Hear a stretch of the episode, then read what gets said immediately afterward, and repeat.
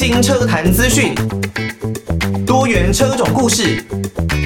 收听车闻新世界，带你上车开眼界。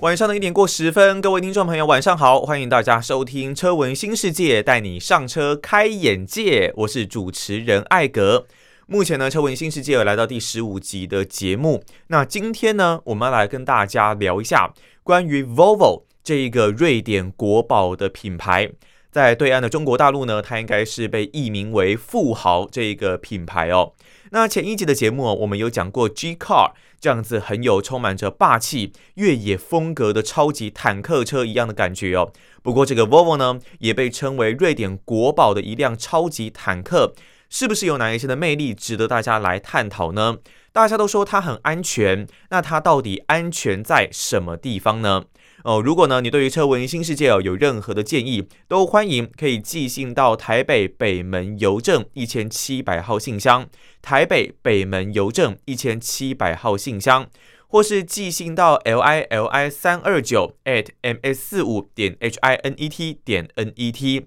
L i l i 三二九 at m s 四五点 h i n e t 点 n e t 就可以呢，把大家的建议都回馈给艾格知道。你可以呢，针对节目提出一些建设性的建议啦，或者是你跟你自己的爱车有哪一些的故事，呃，不管是汽车、机车或是自行车哦，都是可以来把你们的感觉告诉给艾格知道。那如果呢，有一些听众朋友不是透过收音机来收听我们的节目，也可以呢选择上到各大的 Podcast 平台，呃，包括了 Apple Podcast 或是 Spotify 或是 KKBox Podcast 这一些的 Podcast 平台呢，都可以找到我们的节目，搜寻车闻新世界就可以听到了。那闻呢是新闻的闻，视呢是视觉的视，哦，车闻新世界，大家千万不要忘记哦。以台湾这一边的情况来说呢，相信大家在路上应该很常可以看到双 B 系列的车款哦，双 B 啦，双 B 系列的车款，那不外乎呢就是宾士哦，Mercedes-Benz，另外还有 BMW 宝马哦，这两款车呢，应该可以说是台湾人心目中哦蛮认同的两款豪华品牌的车款啦。当然，这两个品牌旗下呢，其实呃，你从大概台币一百五十万到台币可能七八百万。这样子的价格级距哦，都是有的，算是涵盖量很大的一个品牌。那所以呢，很多人对于这两个品牌的第一印象呢，刻板印象就认为他们都是豪华品牌的代表哦。你如果呢想要炫富，呃，想要展现你的身份地位跟财力的话，一定呢要购买这两个品牌的车子。但是豪华品牌近几年来呢，其实整个格局、整个战场都不太一样哦。那你可以说是像保时捷啊，这应该也算是算是超越了双 B 的很高端、很顶级的品牌。那另外呢，像来自意大利的玛莎拉蒂、玛莎拉蒂哦，也是台湾人心目中觉得很棒的一个豪华品牌哦。更不用说像其他有一些超跑，哇，这根本就是可能我们难以触及的一个境界了啦。不过，基本上双 B 还是在台湾人的心目中呢，具有举足轻重的一个地位。你只要看到你身边的朋友啊，只要开着宾士或是 B N W，就认为应该第一印象就觉得哇哦，他的财力应该还算是不错吧。但是近几年来呢，其实随着台湾哦，这个有一些年轻人呢，他们的财力是越来越雄厚了哦，所以呢，他们可能嗯很年轻的时候，大概二十出头岁。刚考到驾照没有多久哦，那就能够开着双 B 啊，在街上奔驰。那甚至呢，也有些人年纪轻轻啊，就有着保时捷这样子的车款呢。有一些朋友呢，真的是靠着自己白手起家，一步一步打拼上来，或是真的很有头脑，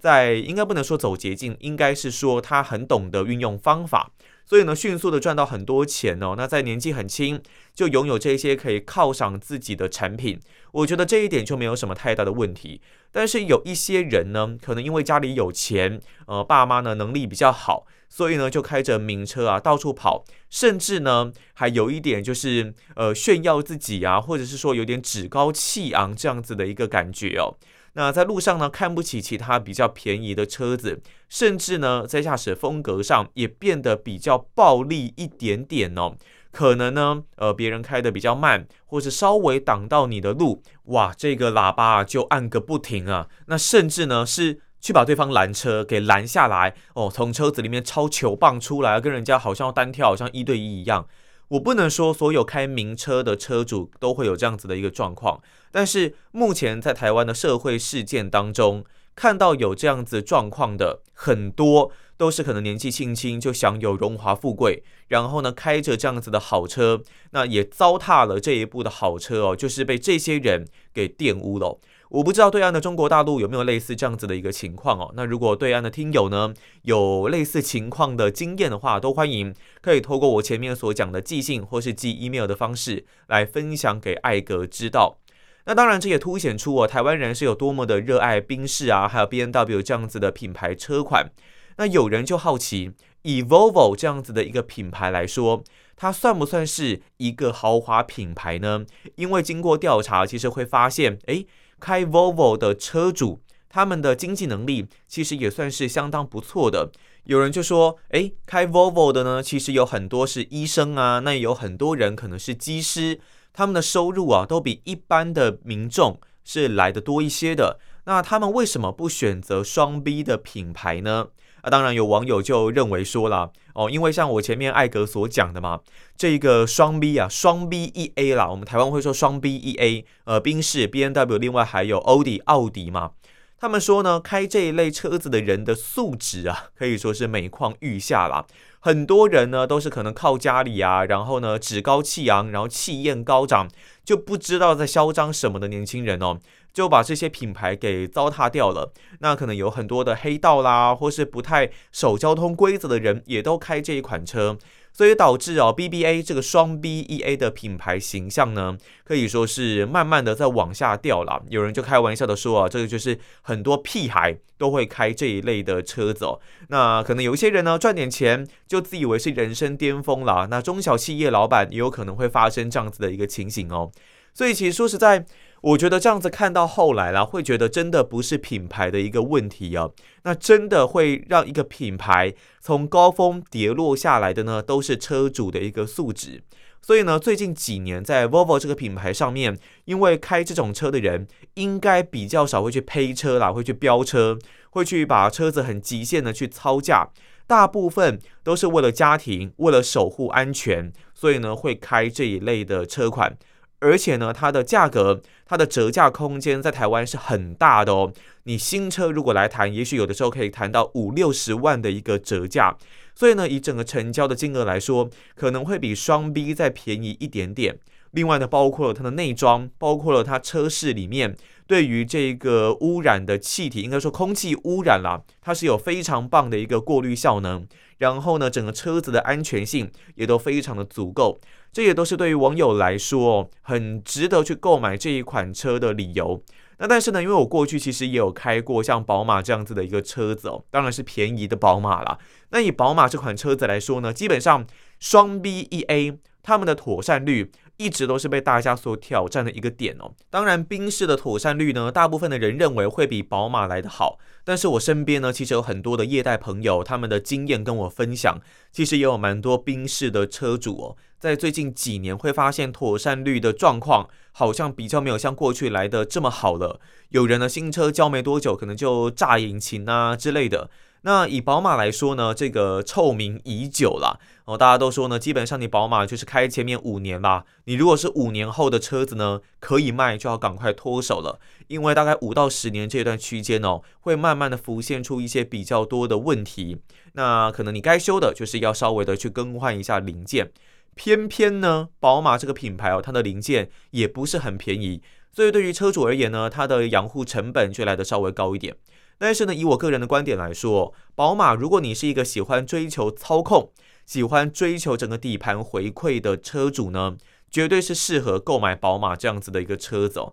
因为呢，它在整个底盘的调教还有设定上面，以及整个车身的一个设定上，都是比其他的车子来得更加的有趣，更加的具有一种玩味的感觉。所以有很多人都会说呢，宾士啊，以宾士来说，可能就是以舒适，然后家庭取向。当然近几年它也出了一些运动化的车款，甚至呢也有像宾士的 GTR 这样子的一个跑车来出现。但是呢，如果你是属于一般人，你可能想要享受一些比较基本的操驾乐趣、驾驶乐趣的话，那 BMW 宝马它的这个整个车系啊，所带给大家的乐趣跟回馈，我觉得是其他品牌比较没有办法来比上的。好，那我们再回到 Volvo 这个品牌哦，基本上讲到 Volvo 富豪这个品牌呢，大家会想到的应该就是安全哦，坚固。就跟坦克一样啊，这个瑞典国宝嘛，那就像是坦克车啊。尤其你如果是开着它车系里面的这个 XC90，哇，真的很像是一台坦克车来开在路上哦。当然也不是说你一定要拿它去越野还是干嘛啦，但是整辆车开在路上，如果里面呢载着你心爱的家人，哇，这个感觉就很不一样哦，很像是你可以完完全全很扎实的来守护他们的感觉。呃，所以呢，这应该是 Volvo 带给大家的第一印象哦。那很多人都说 Volvo 它相当的安全，安全系数很高，但是它到底有多安全呢？那它又是安全在什么地方？有很多人都说安全就是豪华，这个安全呢可以说是呃大家最重视的一个点啦，它真的是无可取代。不过呢，Volvo 到底安全在什么地方？我们可以先从它对于路上行人的一个安全重视来开始说起啊，以现在整个美国还有欧洲他们的撞击测试的系统来说呢，除了在你撞击之后哦，对于你车内乘客有没有足够的一个保护力，这台车子能不能好好守护你车上的人之外，那你如果撞到行人，你撞到骑自行车的人，你撞到骑机车的人，它会造成什么样的一个伤害？这可能跟你的车头造型，或是跟你整个车身的一个设计理念有蛮大的一个关系。例如像是现在呃很火的 Suzuki 的 Jimny，呃铃木的 Jimny 啊，它在整个车头造型上是比较偏方正的，所以呢，在撞击测试当中，它的评分并不高，因为呢，它这样子的一个车头造型的设计，会对行人的安全造成蛮大的影响。当然，它对于车内乘客的保护也不是那么的足够了，所以呢，总评来说，它的安全系数，我记得综合评价大概就是三颗星左右。那当然，其中也加上了它对于行人没有那么保护的一个情况哦。那对于 Volvo 来说呢，他们的安全哦，绝对不仅局限于车内的乘客而已，同时呢，也延伸到可能跟它发生碰撞的车辆，甚至是路面的行人。它的这个 City Safety 的城市安全系统呢，就是为了这样子的一个理念来诞生的。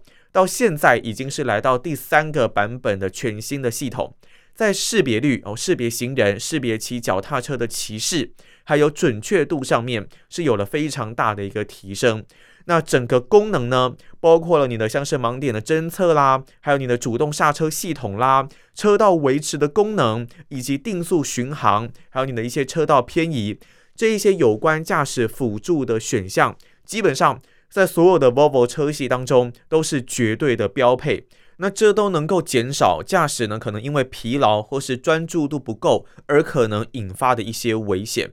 当然，有一些人会说哦，这一些类似的功能呢，在其他品牌的车型上面应该也是都能够看到啊。不过以 Volvo 这一边来说，不管你是购买它车系当中的任何一个等级的车型。这一些安全配备全部都是标准配备，它不会因为说哦，你今天买的车型比较便宜，所以我就给你偷拔掉一些配备。没有，它的价格差异呢，可能都是在一些豪华，都是在一些舒适性的配备上。但是呢，它的气囊还有这些安全辅助的系统、安全辅助的科技，都是会直接把它标准配备给所有等级的车主。它绝对不会因为贫富而来分贵贱哦，我真的很看不惯有一些品牌哦，我这就觉得很扯啦。啊，你你买比较便宜的车，你的命就比较贱吗？你买比较便宜的车，你的命就比较不值钱吗？我觉得绝对不是这样子去形容哦。有一些车子，我觉得就很奇怪啊啊，多了十几万的呃一个配备的一个车子，好，然后就给你硬要就是比较便宜的硬要给你拔掉一两颗气囊，那。说实在，这个成本也不过是多少钱？为什么就不能够把这些基本的气囊，可能也是以标配的方式来付给这个所有的车主呢？不管你是头部、膝部，还是不管哪一个部位的气囊，我觉得都应该有比较全面的保护。当然，也不是只说气囊啦，还有其他的一些主动安全、被动安全的配备。像以前的 Toyota 丰田哦，它就是会用贫富来分贵贱啦。有一些比较高价的车款呢，哦，那也就有比较多的安全配备嘛。那如果比较低价的车款，你就会觉得，哎，安全配备怎么感觉被拔掉很多啊？被拔掉一到两一到两项，哦，这样子其实就差蛮多的。像古早年代啦，可能都是两千零几年那时候的 Wish 哦。我之前那个时候在日本的那个东京车展有看到啦，发现 Wish 竟然只有两颗的气囊诶，诶，两颗气囊这会不会太扯啊？那后来好像是知道说他们在日本国内的好像会比较丰富吧，但是到其他国家的部分也许就比较少一点点。然后据我之前在日本旅游呢，跟导游聊天的经验啦。日本人一定会把最好的东西留给自己哦，这也是可以理解啦。但是我觉得安全配备这种东西，真的不是你说能偷就可以偷哦。所以 Volvo 这一点我觉得是做的很棒啦。它在所有的车系等级当中呢，这些安全的科技、安全的配置都是标准配备哦。那前面我们所提到的呢，都算是应该可以说是主动安全吧，然后提醒驾驶啦，然后帮你的车子做一些的维持啦，这些算是主动安全的一个范畴。那被动安全绝对也是很重要的一环哦，因为呢，我们在路上驾驶总是无可避免的可能会遭遇一些大大小小的状况。那最不想遇到的呢，自然就是车祸了。在车祸发生的时候，整个被动安全是相当重要的一个功能啊。那所以呢，在发生碰撞的时候，除了气囊之外，整体车架哦，车身的一个强度是保护我们的最后一道防线哦。我们在网络上呢，其实有看到蛮多的一些车型啊，或者是蛮多的一些品牌的车子，他们可能呢在受到碰撞之后，哇，整个 A 柱啊，或是其他的一些地方发生弯折甚至断裂的一个情况。那为什么会有弯折跟断裂哦？除了整个呃撞击的强度可能很高之外呢？那整个材料的强度不够，也可能是导致断裂的一个原因。一旦你的强度不够哦，那你一定会导致前排的乘客啊，可能他的腿部空间会被压缩，那在其他部位有可能被挤到，那就有可能呢造成很严重的一个受伤情况。以国内最畅销的这整个 SUV 哦，休旅车型来说，应该可以算是 XC60 了，Volvo 的 XC60，它的这整个应该也不止这一款车了。它的其他的车型呢，基本上都是采用瑞典进口的硼钢。那这个硼钢呢，记呃，我记得在 Focus 上面吧，还是酷咖上面，我记得应该也是有采用一定的比例哦。那这个硼钢呢，它的抗抗撞、抗撞击啊、抗扭矩的一个强度哦，是比一般的钢材会在强上大概四到五倍左右的一个强度哦。你就可以想象，你在这个硼钢的保护框架之下，在车内应该可以说是相当的安心哦。那但是有人说，哎，你你虽然说有硼钢，但是如果你的比例用的没有很多，是不是就其实也没有太大的帮助哦？这一点呢，Volvo 就会跟你说，你不用担心啦，因为呢，他们用的这个硼钢哦，占全车架的比例是将近了百分之四十啊，那有点将近一半这样子的水准是使用这个硼钢哦。所以呢，你大概有一半的车体都是使用这样子的一个高强度钢材，所以呢，在 Volvo 旗下的车子哦，才可以横扫啊全球各大的一个撞击测试啊，得到最安全汽车的一个美名哦。那如果讲到安全的这一件事情哦，很多人可能会想到的哦，就是主动安全的配备啦，还有被动安全的一个表现。但是除了这两个主动跟被动的点之外呢，还有没有其他的一些关于安全的定义哦，Volvo 呢，他们在安全这个方面真的是做到极致，所以呢，能够想到很多其他人所想不到的一些项目哦。那他们就认为车室空间里面哦，车室空间里面哦，安全也是相当的重要的啊。车室空间里面到底可以有什么安全上面的问题啊？如果你是怕被撞，那你有这些被动安全、主动安全应该就很够用啊。车室里面会有什么样的隐患呢？哦，其实呢，我们现在整个在空气品质当中，尤其像是在对岸的北京部分，哦，这个空污呢，空气的品质是每况愈下，表现呢是并没有那么的理想。那这随着这个空污啊，你在外面开车的时候，开着冷气，然后吸进到车内，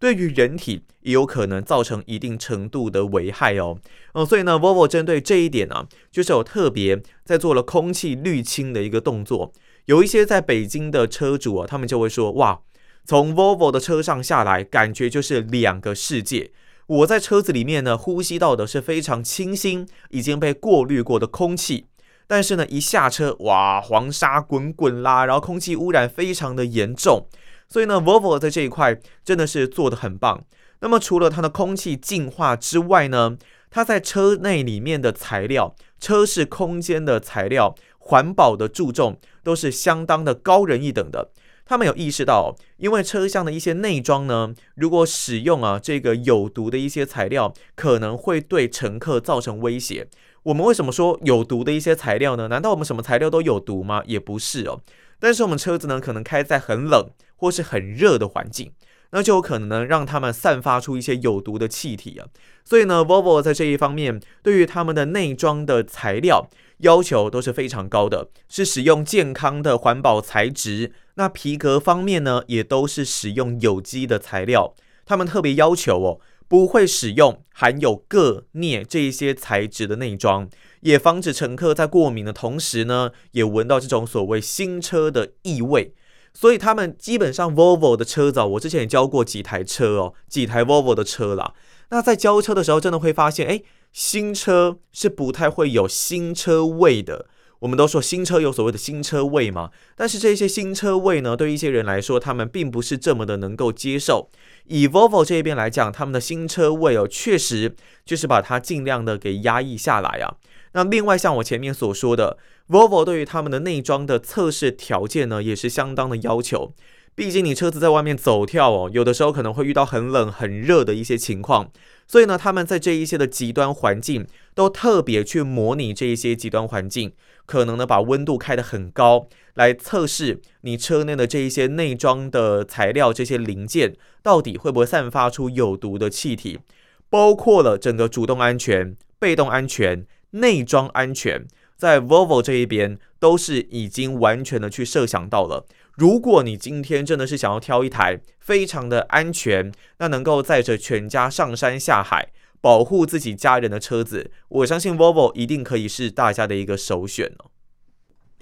当然啦，我们讲了 Volvo 这么多的好处哦，它还是有一些的问题是需要去解决的啦。以台湾这边来说呢，其实 Volvo 一直以来它的后勤维修还有他们的妥善率，似乎呢并不是一个很强的强项哦。以最近的一个新闻来讲，Volvo 其实有蛮多 V 六十啊这些旅行车的车主，尤其呢是 T4 的车型的车主，可能会遇到呃左右转向的传动轴会有异音呢，那种呃你在回转啊转向的时候就会有扣扣扣扣扣这样子的一个声音来出现。那换过几次之后呢，甚至连原厂的技师都说。十台车里面大概就有八台哦，八成的一个比例哦，会遇到这样子的一个问题。那目前呢，以他们的业代来讲，也是讲说目前是没有办法解决这样子的一个问题。这可能呢是当初在设计上面就遭遇的一些状况哦哦，转向就这样扣扣扣，而且我听那个声音真的是还蛮大声的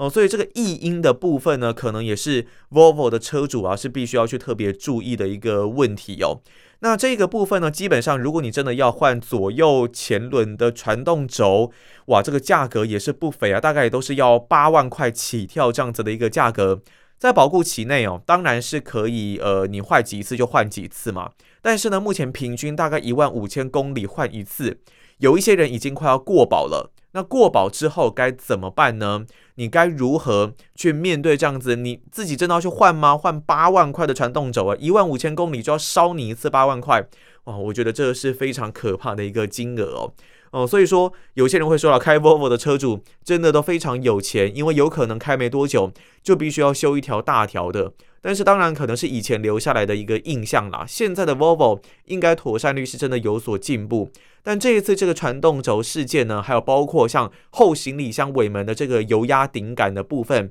也会有一些异音的情形。那这也都是希望 Volvo 能够跟车主好好的来做下来沟通解决的一个部分。好，那以上呢就是我们车闻新世界的内容。如果你对于车闻新世界呢有任何的建议，都欢迎可以寄信到台北北门邮政一千七百号信箱，台北北门邮政一千七百号信箱，或是 email 到 l i l i 三二九 at m s 四五点 h i n e t 点 n e t，那么都可以透过这些方式来跟艾格沟通哦。如果呢，你没有透过收音机啊，你也可以选择到各大的 Podcast 平台，Apple Podcast 啦、Spotify 啦，或是 KKBox Podcast，都可以找到《车闻新世界》我们的节目。闻呢是新闻的闻，那视呢是视觉的视，车闻新世界哦。好，那我是艾格，我们就下一集节目再见啦，拜拜。